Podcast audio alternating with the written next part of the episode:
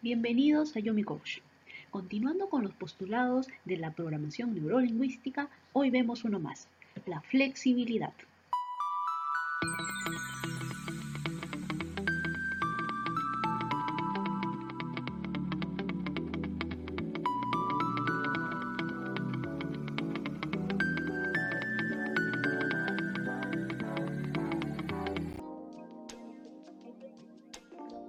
Teletrabajo, no, qué maldición es esta. Además de todo lo que he tenido que aprender en la universidad, ahora voy a tener que aprender a manejar todas estas herramientas digitales para adaptarme a esta nueva forma de trabajo. No, no quiero, me niego a adaptarme. Teletrabajo, qué miedo. Y yo que creía que con el instituto acababa todo mi aprendizaje. Y ahora voy a tener que aprender algo totalmente nuevo para mí. Bueno, en realidad no es tan malo. Teletrabajando me voy a ahorrar las dos o tres horas en el tráfico que me tomaba ir y venir del trabajo. Y puedo utilizar esas horas en cosas más productivas. Mm, lo que voy a hacer es en este momento a empezar a aprender todas las herramientas digitales para teletrabajar. La PNL sostiene que aquella persona con mayor flexibilidad de comportamiento será quien conserve el control de la situación.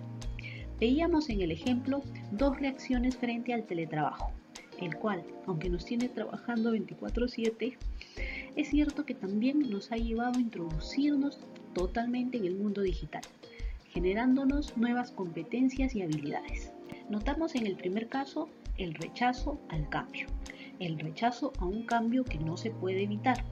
Lo que hace el rechazo es quitarnos energías y por lo tanto hacer el camino a ese cambio mucho más difícil. Vimos en el segundo ejemplo que el miedo a lo desconocido puede convertirse en un camino de aprendizaje.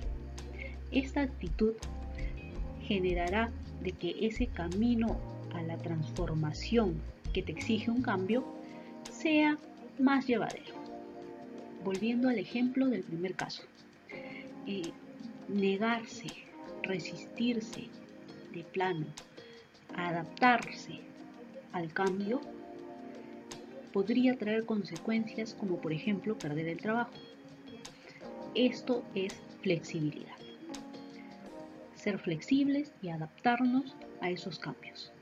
Eso ha sido todo por hoy en Yomi Coach. Te pido como de costumbre que por favor compartas este contenido para que llegue a más personas. También no te olvides de seguirnos como Motivación Yomi Coach en YouTube, como Yomi Coach en nuestros canales de podcast. Y si te gustan las frases de reflexión y las frases motivadoras, te invito a seguirnos en nuestro fanpage arroba Yomi Coach. Y si te gusta la literatura amateur, te invito a visitar la página web abdelunaescritor.wordpress.com.